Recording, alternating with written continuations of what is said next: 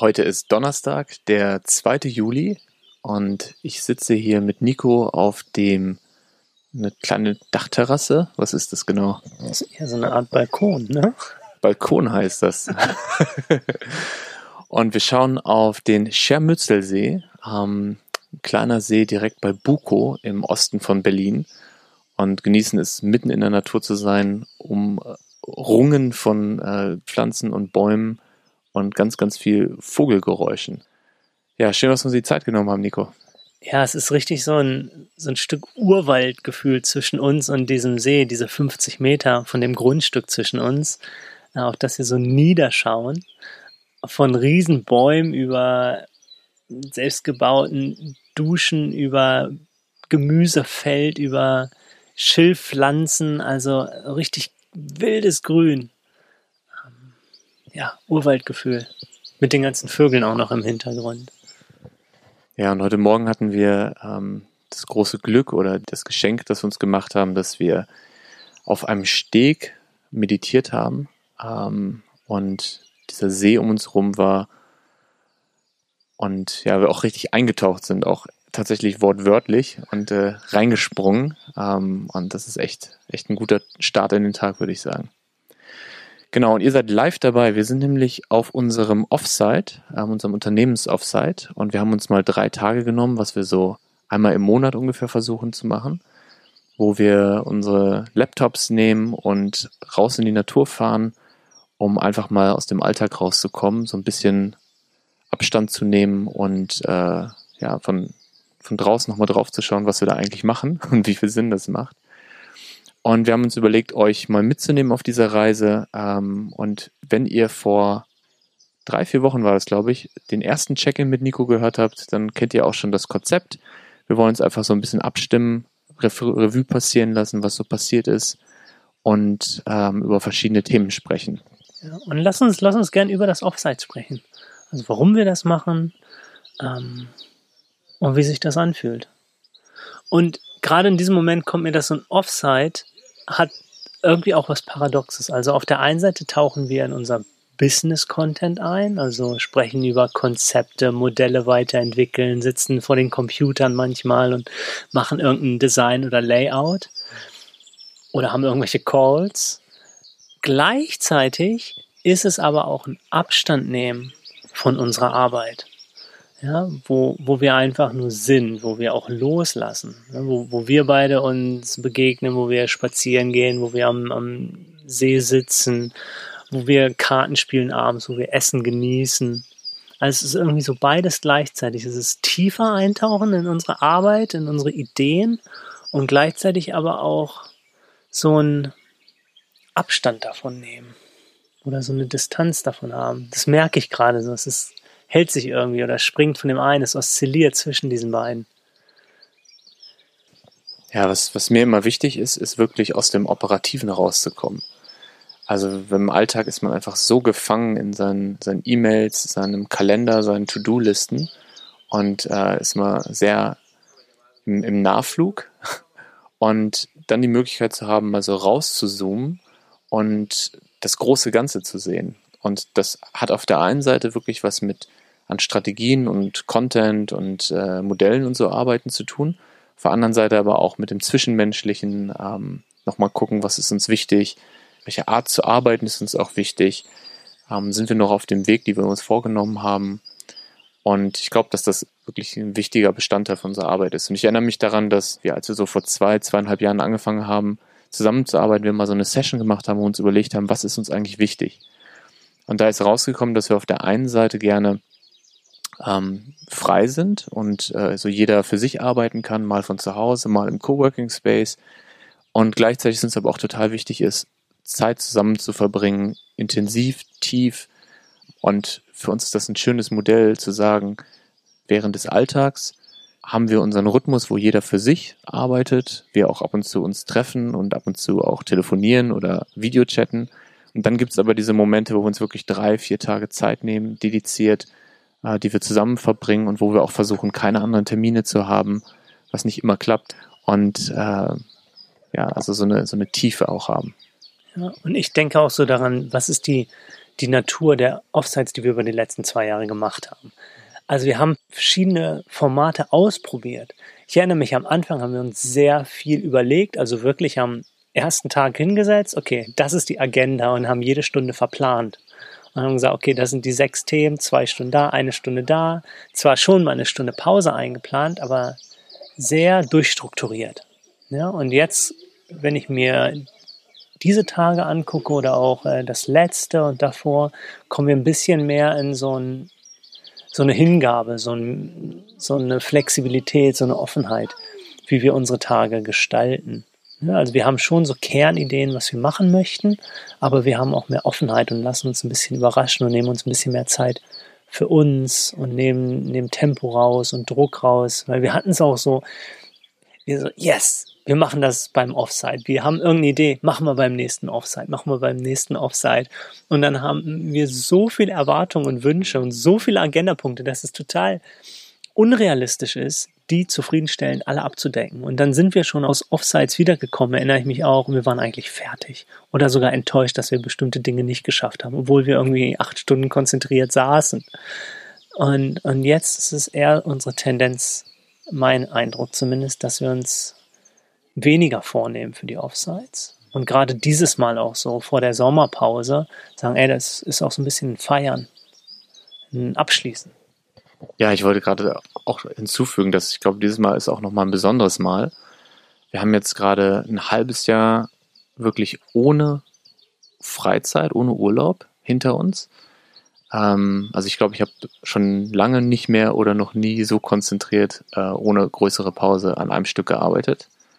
Und wir merken einfach beide über die letzten Wochen, dass wir echt eine Sommerpause brauchen und haben uns vorgenommen, dieses Offsite mehr dafür zu nutzen, ähm, zu schauen, wie war das halbe Jahr, also zu reflektieren ähm, und zu schauen, was ist jetzt wichtig, gerade für die nächsten Wochen, für unsere Sommerpause und vielleicht auch schon erste Ideen und erste Inspirationen zu sammeln, was kommt danach. Ja, was sind so die nächsten Themen, die nächsten Ziele, die wir uns setzen. Und deshalb würde ich, ich, also ich stimme dir zu. Ich glaube, es ist wichtig, nicht sich den Kalender schon wieder voll zu packen, auch bei einem Offside und mit zehn Themen reinzugehen und dann zwar fünf zu schaffen, aber mehr darüber nachzudenken, was man nicht geschafft hat. Das haben wir sicherlich gelernt. Und ich glaube aber, dass jedes Offside so ein bisschen einen anderen Fokus hat. Und dieses Offside hat mehr den Fokus, loszulassen, zu zelebrieren ähm, und äh, sich auch zu freuen darauf, dass jetzt ein bisschen ruhiger wird. Ja. Und es ist definitiv so, Daniel, dass wir beide eine Auszeit brauchen. Also bei mir ist es tatsächlich das erste Mal in meinem Leben, dass ich diese Stimme habe, seit so drei Wochen jetzt. Äh, es ist Zeit für eine Pause.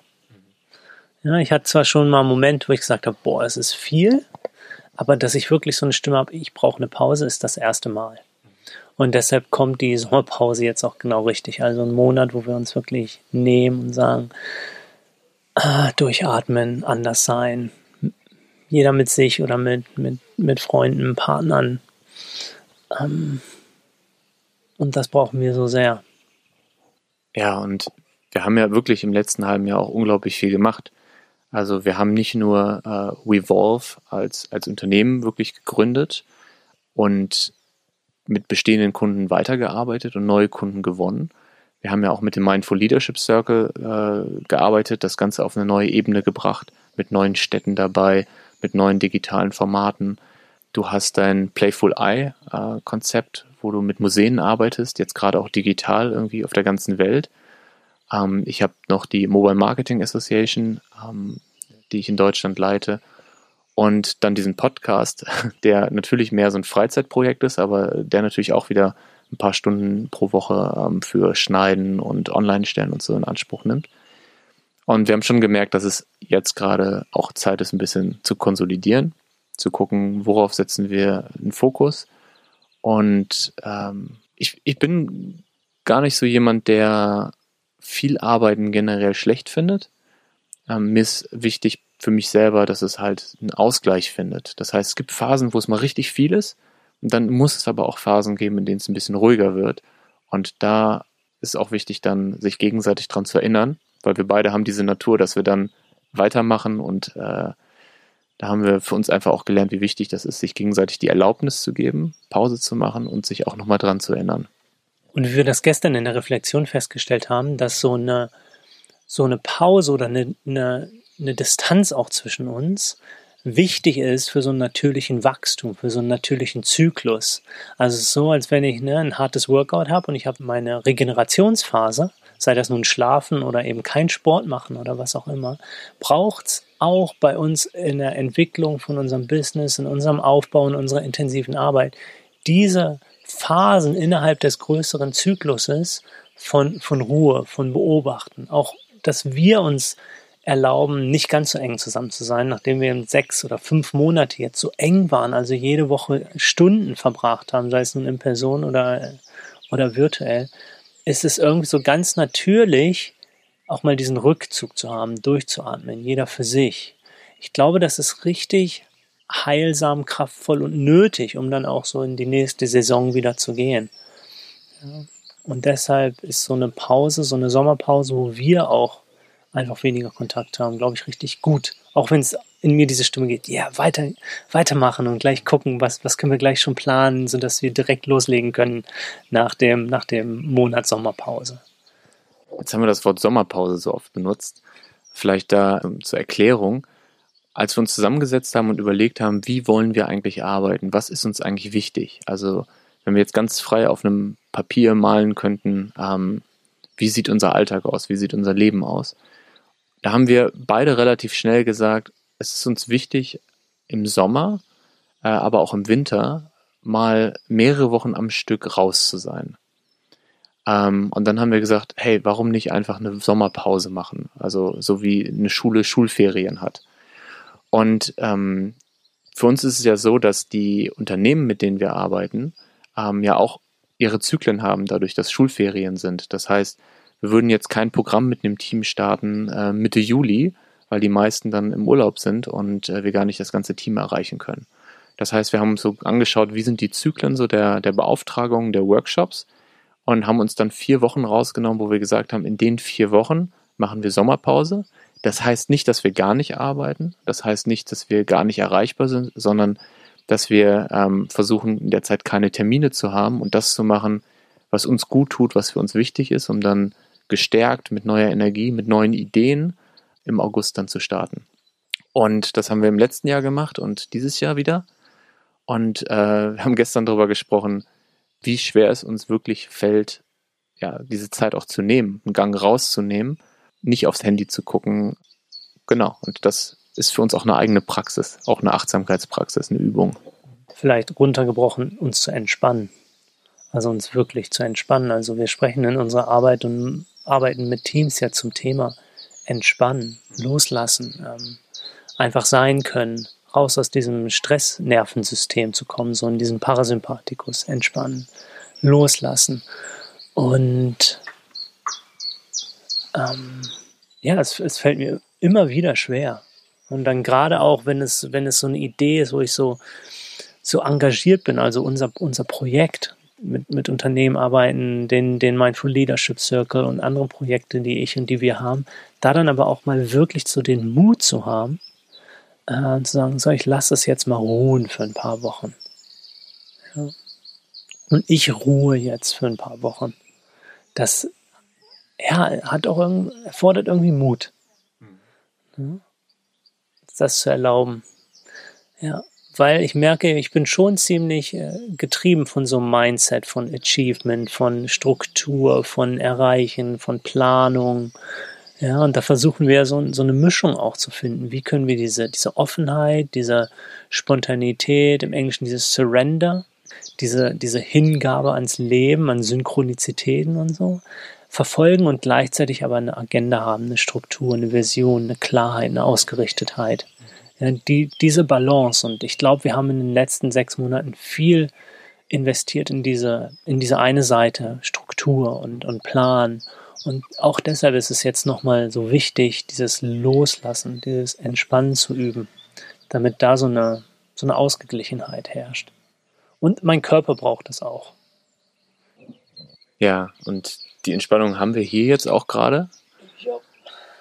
Und ähm, wir machen gerade wirklich so eine Mischung aus äh, mal einen Waldspaziergang, dann eine Stunde an einem Thema arbeiten, dann meditieren, äh, Podcast aufnehmen, zwischendurch was Leckeres essen, mit den anderen, die hier auf dem Gelände sind, uns unterhalten. Und äh, es fühlt sich gerade richtig gut an. Wir müssen aber auch schon in zwei Stunden wieder los nach Berlin. Und ich merke in mir, dass so das, der Wunsch gerade aufsteigt, äh, noch hier zu bleiben. Aber das Schöne ist, wir können ja jederzeit wiederkommen. Genau. Ähm, mir fällt gerade ein, dass wir beim letzten Podcast, den wir zusammen gemacht haben, äh, so im Reden waren, dass wir ein Thema, was wir uns vorgenommen haben, am Ende dann nicht mehr geschafft haben, nämlich das Thema Mac Mindfulness. Und ich hole mal gerade kurz aus, um da auch alle an, an Bord zu holen. Also Mac Mindfulness ist so ein Begriff, der gerade in den letzten ein, zwei Jahren immer häufiger zu lesen war und der so für ähm, so eine Vereinfachung, für eine ähm, ja so eine so eine Fastfood-Kultur in der Achtsamkeit steht. Und weil uns Achtsamkeit sehr wichtig ist und weil es uns auch wichtig ist, Achtsamkeit in Unternehmen und in die Gesellschaft zu bringen, ähm, schlägt unser Herz natürlich auch dafür, ähm, mit einem Einfluss darauf zu nehmen, was für eine Art von Achtsamkeit wahrgenommen wird, sich durchsetzt. Und ähm, ja, wir haben uns sehr im Rahmen vom Mindful Leadership Circle, aber natürlich auch privat und als Team mit dem Thema Mac Mindfulness beschäftigt. Und du, Nico, hast ja auch einen ganz tollen Blogpost darüber geschrieben, der auf dem Mindful Leadership Circle äh, Blog ist. Und vielleicht magst du nochmal erzählen, wie Mac Mindfulness aus, aus deiner Perspektive ähm, definiert ist, entstanden ist.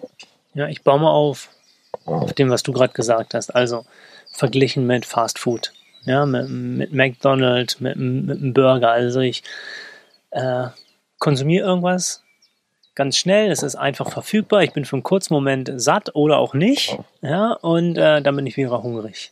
Also so ein, so ein Short-Term-Effekt. Und ich kann an einer Ecke anhalten, mir das Ding holen, gebe Geld aus und dann ist äh, eine kurze Befriedigung und leider keine langhaltenden Effekte. Vielleicht geht es mir sogar schlechter danach.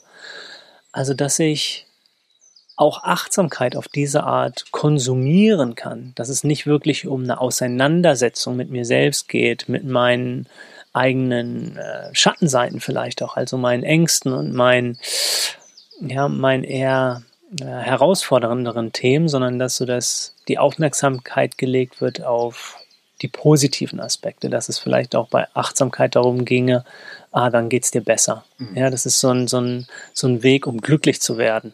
Ja, darum darum geht es ja bei Achtsamkeit erstmal nicht. Auch, auch der Buddha hat ja nicht gelehrt, eine Methode, um glücklich zu werden, sondern er hat die Erlösung vom Leiden gelehrt. Das ist auch ein Unterschied. Darf ich da gleich mal reinspringen, weil du hast jetzt gerade Achtsamkeit und Buddha in einem Satz erwähnt. Kannst du vielleicht da mal ein bisschen ausholen und erklären, wie Achtsamkeit mit Buddhismus zusammenhängt und wo es auch ähm, Unterscheidungen gibt? Ja, sehr spannend. Ähm, ich versuche das mal ein bisschen zusammenzufassen. Und genau in dieser Unterscheidung oder in dieser Verflechtung, die manchmal übertrieben und manchmal geleugnet wird, ist auch schon ein Kritikpunkt an Achtsamkeit von Mindfulness inbegriffen. Also Achtsamkeit als so ein Ansatz, eine Lebensphilosophie, aber auch eine ganz spezifische Methode des Übens, äh, ist ja entstanden im buddhistischen Kontext. Also vor zweieinhalbtausend Jahren. Sicherlich gab es auch, auch vorher. Ich meine, der Buddha hatte ja auch Lehrer, ja, vielleicht auch Lehrerinnen. Ähm, gab es natürlich auch schon Achtsamkeit, aber wirklich so als, als diese Idee von Sati, Present Moment Awareness, oder die zweite Übersetzung ist auch Remembrance, ja, to remember in the sense of coming home von Achtsamkeit ähm, kommt nun mal aus diesem kulturellen Kontext. Und erst in den 60er, 70er Jahren ist es ja so über die USA dann so in den Westen gekommen, auch über die wissenschaftlichen Kanäle, über Entspannungsmethoden, über Psychologie, über Medizin. Ähm, und Achtsamkeit wurde in dem Sinne säkularisiert, also weltlich gemacht, gelöst von dem eher religiösen Kontext, vielleicht auch von dem spirituellen Kontext und wirklich einfach als Methode für das im Hier und Jetzt sein, mehr so als eine emotionale, als eine psychische, äh, psychologische Methode gesehen. Was jedoch passiert ist, wenn wir Achtsamkeit komplett lösen aus diesem äh, buddhistischen oder ganzheitlich philosophischen Kontext und Weltbild des Buddhismus, ist, dass es ähm, reduziert wird auf einfach nur dieses Erleben, wie ich mich gerade hier und jetzt fühle. Und im Buddhismus gehört natürlich ein großer ethischer Rahmen noch mit dazu. Gerade auch diese eine Übersetzung von Sati, von Achtsamkeit im Sinne von Remembrance, sich zurückerinnern an das größere Ganze, an, an Purpose, an ethischen Rahmen. Ja? Also irgendjemand hat mal gesagt, wenn du irgendeine spirituelle Arbeit machst und es gibt keinen ethischen Rahmen dazu, dann kannst du gleich in die Tonne kloppen oder lauf weg. Ja, also es geht, geht eben nicht so sehr um Achtsamkeit als so eine Selbsterfüllungspraxis und dass es nur um mich geht, sondern für mich ist Achtsamkeit eine kollektive Praxis. Es ist eine soziale Praxis. Und das geht manchmal beim Mindfulness verloren. Da geht es darum, mein Hunger, mein Durst, mein Verlangen häufig nach Glück oder Erfolg oder Effizienz zu erhöhen, anstatt dieses Bewusstsein für ein Miteinander zu haben, für was Soziales, für was Kollektives zu haben. Das heißt, vielleicht nochmal in meinen Worten, ähm, so als jemand, der jetzt zugehört hat und das auch nochmal versucht hat, tiefer zu verstehen. Äh, es gibt schon seit Jahrtausenden ähm, so kontemplative Techniken, um im Hier und Jetzt zu sein. Und die sind in vielen Fällen aber mit Religionen, mit Ritualen, mit ähm, Weltanschauungen verbunden. Und was sich in den letzten Jahren, so vor allen Dingen so seit den 70ern, äh, entwickelt hat und was heute unter dem Namen Achtsamkeit und Mindfulness bekannt ist, ist so eine säkularisierte Version davon. Das heißt, man hat geschaut, was funktioniert gut, ähm, psychologisch, emotional und hat das gelöst von den, von den Ursprüngen oder gelöst von äh, größeren Weltanschauungen und Religionen. Und das ist das, was es ermöglicht hat, so viele Leute zu erreichen, gerade in einer Zeit, in der, äh, in der Religion nicht nur positiv, Positives aufrufen. Genau, und jetzt gibt es die Diskussion gerade, ob Achtsamkeit losgelöst von Ethik, losgelöst von einer größeren Idee, ähm, vielleicht sogar kontraproduktiv ist. Ja. Es gibt einen Autoren, Ronald Purser, der ist äh, von der Uni in San Francisco und der hat diese, diese Idee von Mindfulness ziemlich vorangetrieben. Also schon mal vor knapp zehn Jahren einen Artikel in der Huffington Post geschrieben und dann dieses, dieses Buch, dieses eher provokative, ähm, nochmal vor zwei Jahren oder so herausgebracht. Und eins seiner Argumente ist, dadurch, dass wir Achtsamkeit gelöst haben aus diesem ethischen, philosophischen Kontext, sondern so säkularisiert haben, vermindfulness haben, ökonomisiert haben, ist es in Wirklichkeit ein Tool geworden, um neoliberalistische Strukturen und Machtstrukturen, die in unserer Gesellschaft jetzt bestehen, also patriarchale und, und andere, äh, beizubehalten, zu schützen. Also, dadurch, dass es so aus Amerika kommt, das Mindfulness, was wir kennen. Und da geht es darum, dass sich das Individuum erfüllt und dass der Markt liberal ist, dass der machen kann, was er will, ohne dass der Staat zu viel eingreift und das äh, ne, Survival of the Fittest, dass das Individuum, das ist so ein postmoderner Gedanke auch, so, dass das Individuum Verantwortung hat, ob er oder sie erfolgreich ist oder nicht. Und auch, dass der Einzelne und die Einzelne Verantwortung damit hat, mit Stress umzugehen. Also, es heißt dann nicht mehr, es ist die Verantwortung von einem System, also von einem Unternehmen zum Beispiel, dass alle Mitarbeiter gestresst sind, sondern es ist einfach die Unfähigkeit des einzelnen Mitarbeiters, mit mhm. Stress umzugehen. Lern doch einfach ein bisschen mehr Achtsamkeit und dann kannst du mit Stress umgehen. Anstatt das System zu hinterfragen, anstatt Ungerechtigkeiten zu hinterfragen. Das ist so ein Argument von Mac Mindfulness, dass Achtsamkeit, wenn es eben so gelöst wird von so einem größeren Rahmen, wenn es mehr so auf selbst bezogen ist, wenn es einfach darum geht, ähm, dass ich äh, zu improven, ja, um besser mit Stress umzugehen, dass es dann wirklich ähm, so detrimentale Folgen haben kann. Also bestehende Ungerechtigkeiten verstärkt sogar oder zulässt oder legitimisiert, anstatt sie zu hinterfragen, anstatt wirklich aktiv zu werden, sozial zu werden, so aktivistisch zu werden. Ja, sondern man könnte sagen, Mindfulness ist, kann auch wie so ein Sedative sein, wie so eine Beruhigungstablette. ja, um die aufmüpfigen Massen oder da, wo wir uns manchmal auch schlecht fühlen oder Ungerechtigkeit erleben, ähm, zu beruhigen. Das ist, das ist schon ein Problem. Und ich erinnere mich gerade an ein Gespräch, das ich mal geführt habe mit einem Mitarbeiter von einem großen amerikanischen Unternehmen.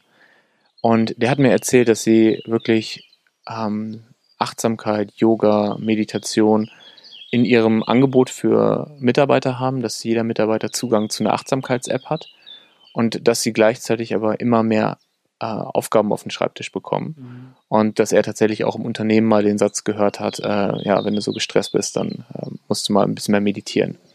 Und das ist ja genau die, die, die Befürchtung oder dieses, die große, die große Gefahr, die da lauert in der Sache. Ähm, ich muss zugeben, als ich mich mit dem Thema beschäftigt habe, habe ich das erst nicht so nachvollziehen können. Und zwar, ähm, weil alle Achtsamkeitstrainer, die ich bisher kennengelernt habe, ähm, alle Schulen, die ich bisher ähm, gelernt habe und auch Bücher, die ich bisher gelesen habe, in allen wurde immer relativ schnell Achtsamkeit in Zusammenhang mit Compassion, also mit Mitgefühl genannt. Und es wurde immer sehr Wert darauf gelegt, äh, auf diese ethische Ebene, dieses Miteinander. Ähm, und für mich ist Achtsamkeit gar nicht denkbar ohne Mitgefühl, gar nicht denkbar ohne diese ethische Komponente.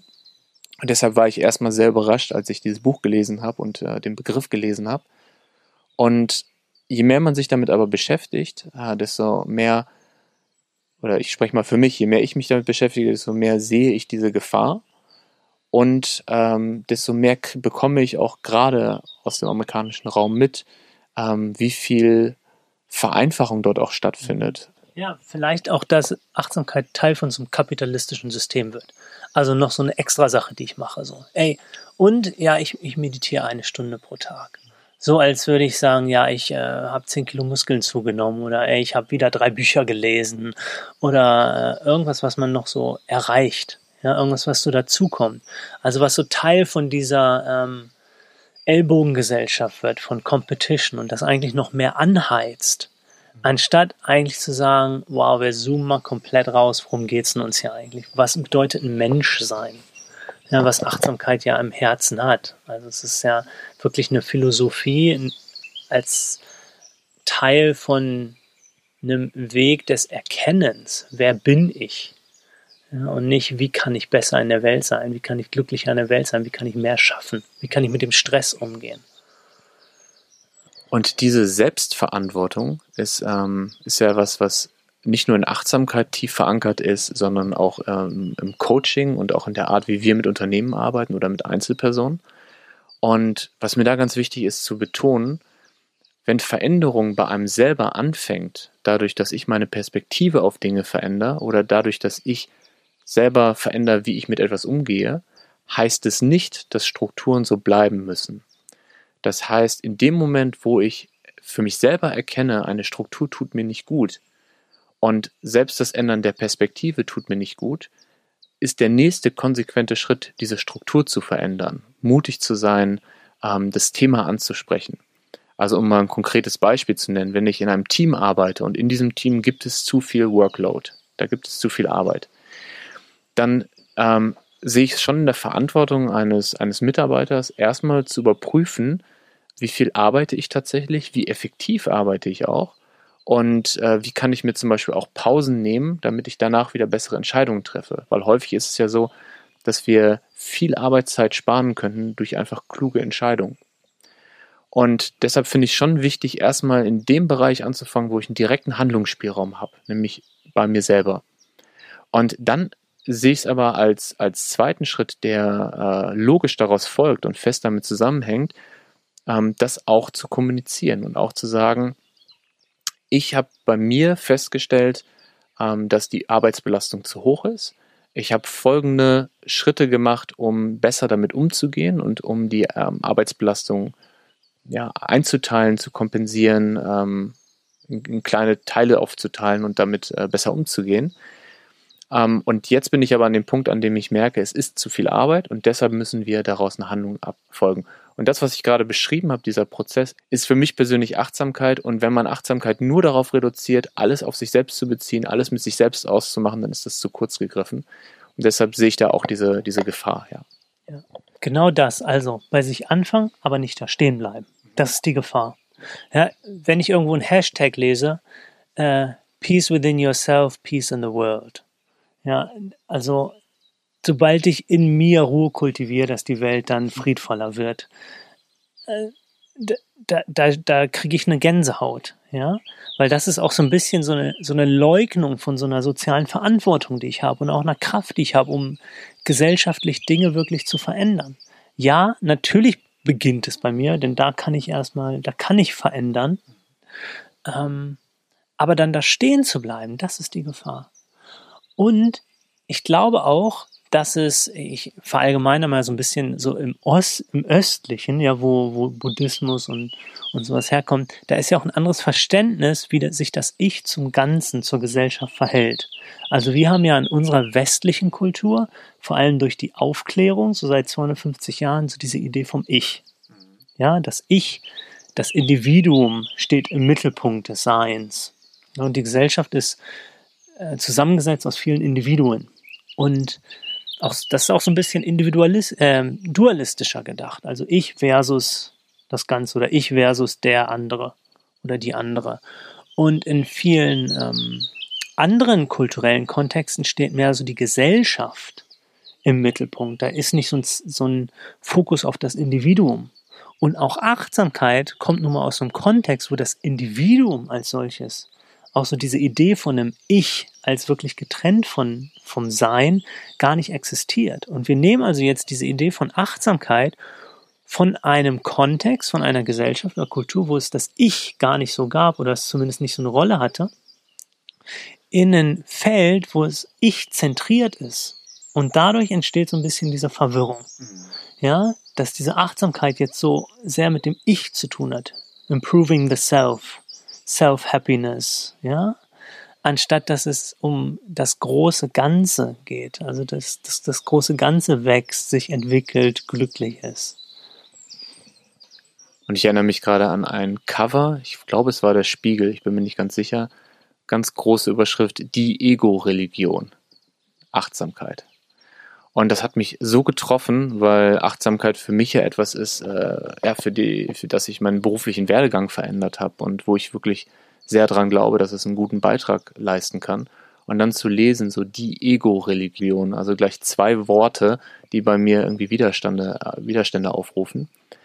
Und ich glaube, dass es auf der einen Seite viele Missverständnisse gibt und dass es aber auch diese Instrumentalisierung gibt.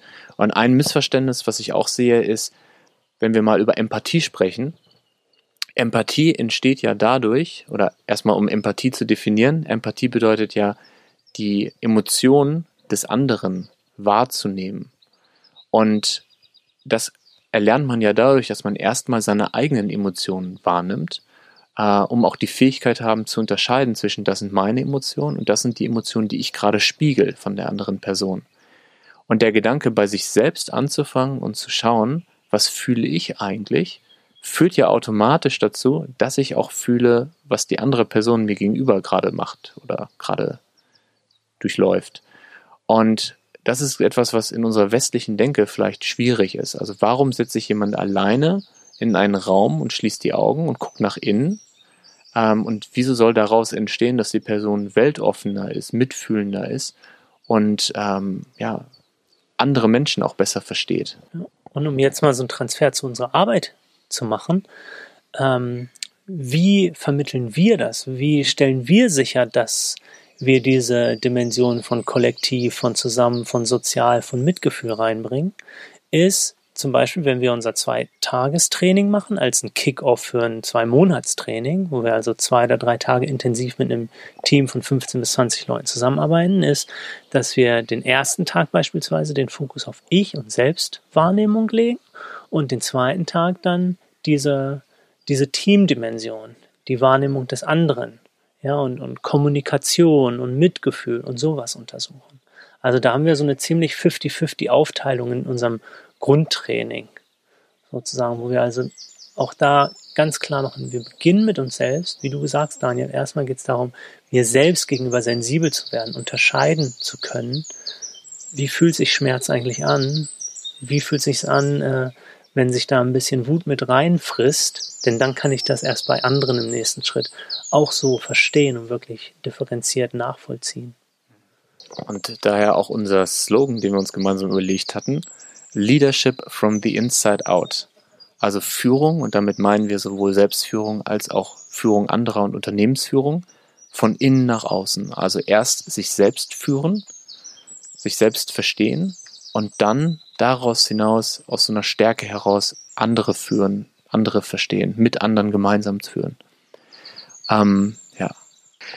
Und zu dem Aspekt, äh, über den wir eben gesprochen haben, dass äh, Achtsamkeit den bestehenden Systemen dient und sie nicht aufbricht, musste ich eben an ähm, einen Vortrag von Peter Bostelmann von SAP denken, der mal darauf angesprochen wurde, ob es viele Mitarbeiter gibt, die nachdem sie das Programm gemacht haben, also bei SAP wird ja seit Jahren ein Achtsamkeitsprogramm durchgeführt, ähm, ob es Leute gibt, die danach kündigen.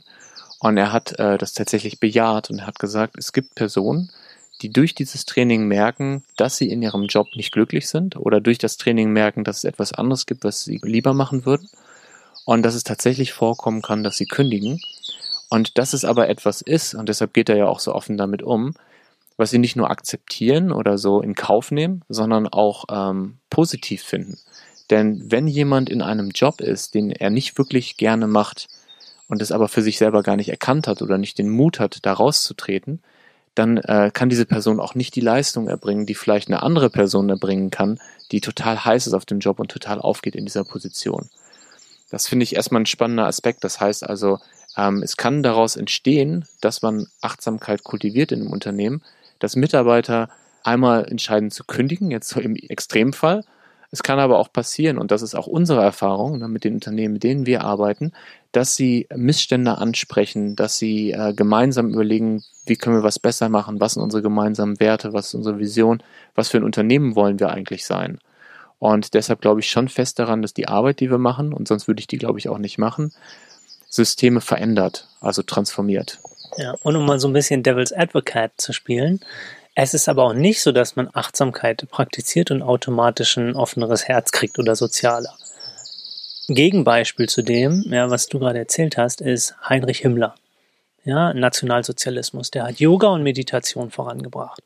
Und der ganze äh, Nazi-Kult war natürlich sehr aufgebaut auf so äh, mystischen, spirituellen Praktiken. Also wirklich Yoga und Meditation teilweise, aber ohne eine Ethik mit reinzubringen.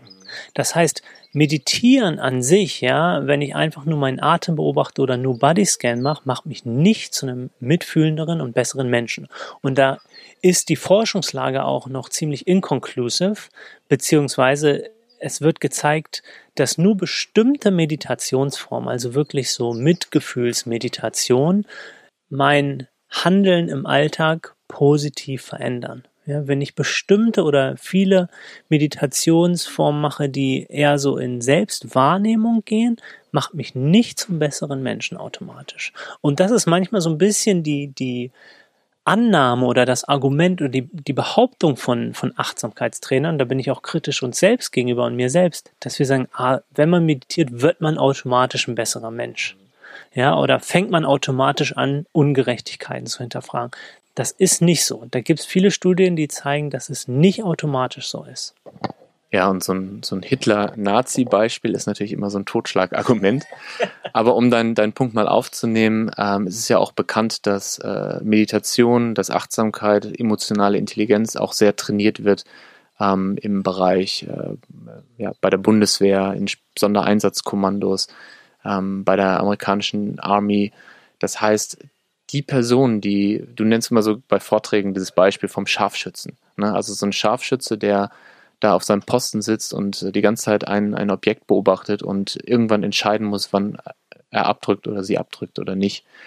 Und diese Personen, die erlernen tatsächlich Techniken, die entweder Meditation sind oder zumindest Elemente daraus nehmen, wie sie so fokussiert sein können über so einen langen Zeitraum, Und das ändert aber nichts daran, ob sie jetzt abdrücken oder nicht. Ne? Und das ist ein gutes Beispiel für Instrumentalisierung. Und deshalb ist es so wichtig, ähm, ja, und das ist uns auch wichtig und das tun wir auch, das äh, Herz mit einzubeziehen. Und wenn ich sage das Herz, dann meine ich damit das Menschsein, damit das Mitfühlen und diese Körperintelligenz. Also nicht nur, was macht, was macht logisch, kognitiv gerade Sinn, sondern auch, was fühlt sich gut an, was sagt mein Körper dazu.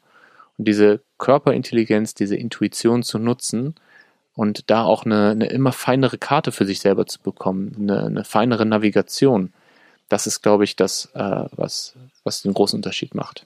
Das ist echt eine delikate Angelegenheit, wo du gerade Militär erwähnt hast. Und auch John Kabat-Zinn, der MBSR, Mindfulness-Based Stress Reduction, äh, Mitbegründer und der Achtsamkeit hier im Westen als Pionier mit vorangebracht hat, hat Programme mit dem US-Militär gemacht und unterstützt. Ähm, und dann gibt es auf der einen Seite dieses Argument zu sagen, wenn unsere Soldaten fokussierter sind und in extrem Stresssituationen ähm, kontrollierter abdrücken können, ist die Fehlerquote geringer, dass sie vielleicht zufällig Zivilisten mit erschießen. Kann man erstmal nichts gegen sagen, yes. Und gleichzeitig, wenn wir nochmal rauszoomen, können wir auch sagen, wie verrückt eigentlich, dass Achtsamkeit benutzt wird, um einen Militärapparat voranzubringen, effizienter zu machen, zu unterstützen. Denn letztlich geht es um, um Töten. Ja, also wir finden so viele verschiedene Perspektiven und Beispiele. Ich denke auch gerade an noch an eine andere Studie, wo Leute aus einem Callcenter, wo die so einen acht Wochen MBSR-Kurs erhalten haben, Studie, die in Deutschland durchgeführt wurde. Und dann wurde, also Leute, die gestresst sind, nach acht Wochen geschaut, ah, wer kann jetzt besser mit Stress umgehen, ist ein bisschen entspannter. Und es wurde gezeigt, ja, die Leute, die an diesem Programm teilgenommen haben, waren dann entspannter. Ja, waren ein bisschen ruhiger, konnten ein bisschen besser abschalten, wenn sie nach Hause gegangen sind und so weiter. Und jetzt kommt es und dann haben sie ein paar Monate später eine Follow-up gemacht und wollten gucken, wie lange hat sich dieser Effekt denn gehalten. Und dann haben sie festgestellt, dass viele von denen, die dieses Programm mitgemacht haben, tatsächlich gekündigt haben, weil sie realisiert haben, ey, das tut mir einfach nicht gut. Also dann wirklich diesen aktiven Schritt, den du vorher auch bei SAP genannt hast, gegangen sind. Ja, spannend. Und vielleicht um den Kreis nochmal äh, so ein bisschen abzurunden. Ähm, du hast am Anfang über Buddhismus gesprochen. Ähm, und was ich glaube ich noch einen wichtigen Aspekt finde, ist, wie wird Achtsamkeit, also diese westliche Form der Achtsamkeit, von Buddhisten gesehen? Wird es als etwas Positives gesehen, also äh, um noch mehr Menschen auf der Welt zu erreichen mit einer, mit einer Technik, die, die etwas Gutes in die Welt bringt, oder wird das sehr skeptisch gesehen? Kann man wahrscheinlich auch nicht so einfach beantworten, aber was sind da so Tendenzen, die, die du beobachtest? Auch hier gibt es äh, verschiedene Positionen. Manche sagen, äh, Buddhismus ist kein starres Konzept, ist keine starre Religion, sondern wirklich eine, eine eher organische Philosophie, die sich anpasst entsprechend der Zeit und der Kultur. Und so ist es auch. Also es gibt so viele verschiedene Ausprägungen von, von Buddhismus und das einfach in unserer Zeit, in der wir jetzt leben, geht es nicht mehr darum, dass irgendwelche Mönche meditieren, sondern dass wir im Alltag bewusster sind und mit dieser gestressten Zeit nochmal umgehen können. Das ist so die eine Position. Da gehört dann der John Kabat-Zinn auch eher dazu. Ja. Ähm, der sagt, das Dharma, also der, der Kern des Buddhismus oder die Weisheit, drückt sich eben in, in dieser Form von Achtsamkeit aus, die sehr zugänglich ist, sehr körperorientiert, mit dem Alltag verbunden. Und andere äh, sagen aber, das ist so eine Verflachung vom Buddhismus. Das ist auch eine Verflachung des Dharma, also der, der, der Weisheit, der Kernaussage vom, vom Buddhismus. Äh, und auch der, der Dalai Lama hat sich äh, nicht eindeutig dazu geäußert, ob er zum Beispiel MBSR wirklich unterstützt. Ja, also es gibt wohl äh, Videoaufnahmen, wo er den Segen gibt ja, und sagt, das ist in Ordnung. Und dann gibt es aber auch äh, Videoaufnahmen, wo er äh, die Antwort verweigert, weil ja, oder einfach nicht antwortet, weil er nicht, nein, das geht so nicht sagen möchte. Und ja, gibt es auch da verschiedenste, verschiedenste Traditionen. Was ich auf jeden Fall sehe, ist, dass wir in diesem Wandlungsprozess sind. Wir sind in so einem organischen Prozess und Buddhismus und Achtsamkeit wandelt sich permanent. Also wie wir vor zehn Jahren über Achtsamkeit gesprochen haben, ist anders, als wie wir heute über Achtsamkeit sprechen. Das heißt, wir sind alle Teil von diesem Diskurs, von dem gelebten Diskurs.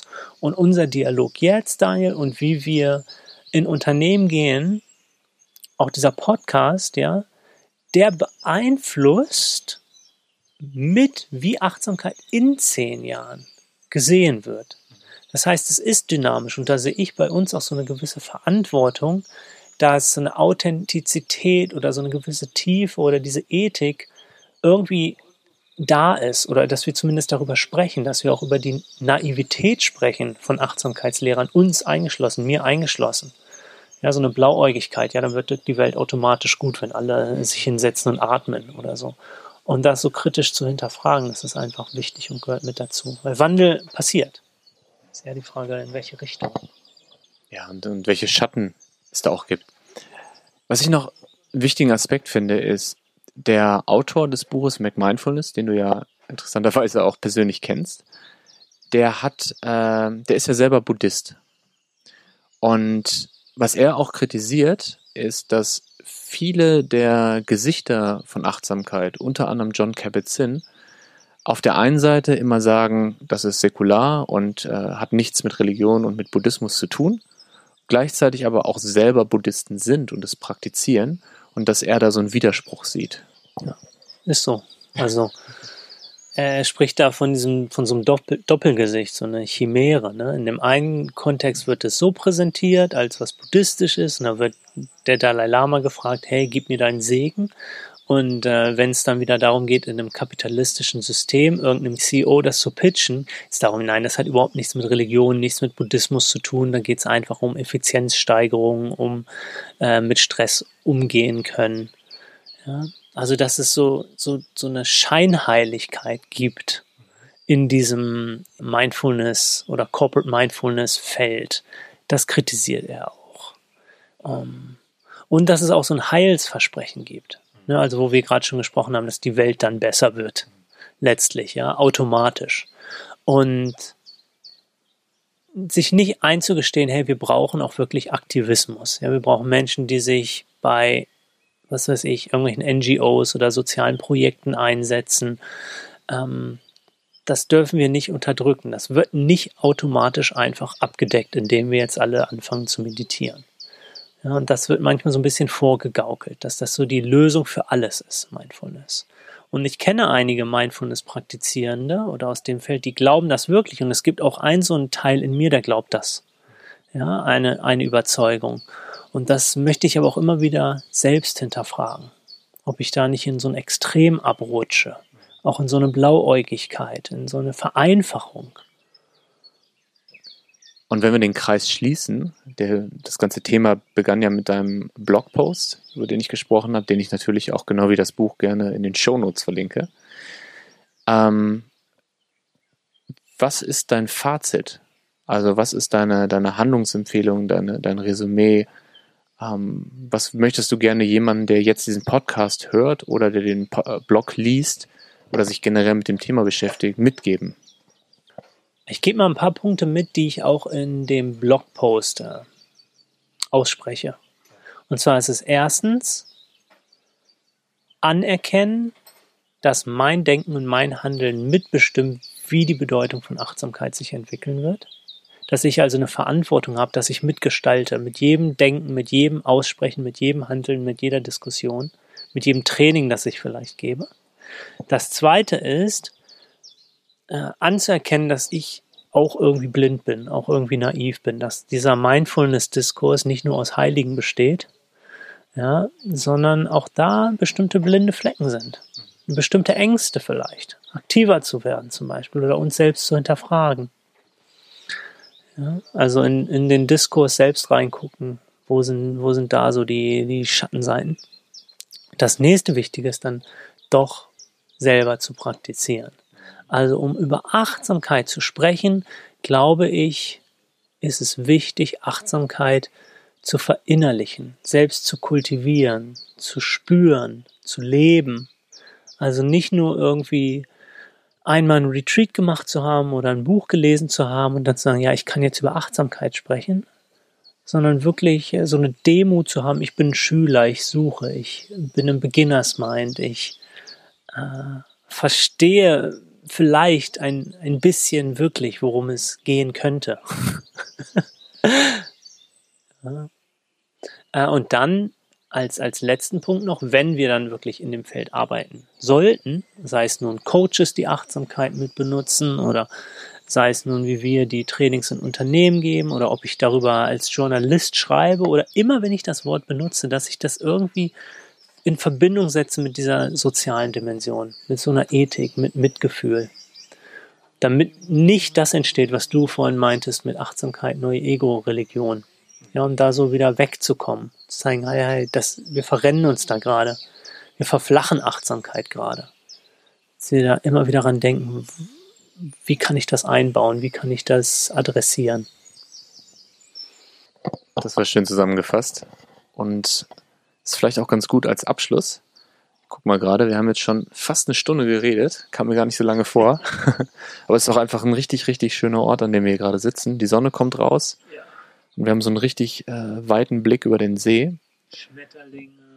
Und ich glaube, wir packen jetzt mal unsere Sachen zusammen, ähm, müssen unsere Hütten noch ausräumen und dann fahren wir wieder in die große Stadt und freuen uns auf all das, was da kommt. Ich freue mich auch total. Danke erstmal an dich, Daniel, für diese wirklich köstliche Zeit und auch an, an, an dich und euch, die ähm, jetzt zugehört haben, sich die Zeit genommen haben, weil Leben ist so lang und Leben ist gleichzeitig so kurz. Und das ist schon irgendwie eine Investition, zu sagen, hey, eine Stunde von diesem wertvollen Leben nehme ich mir und hör zu.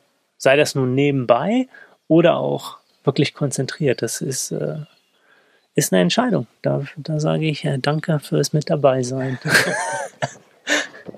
Auch von mir danke. Und einen wundervollen Tag euch. Tschüss. Ciao, ciao.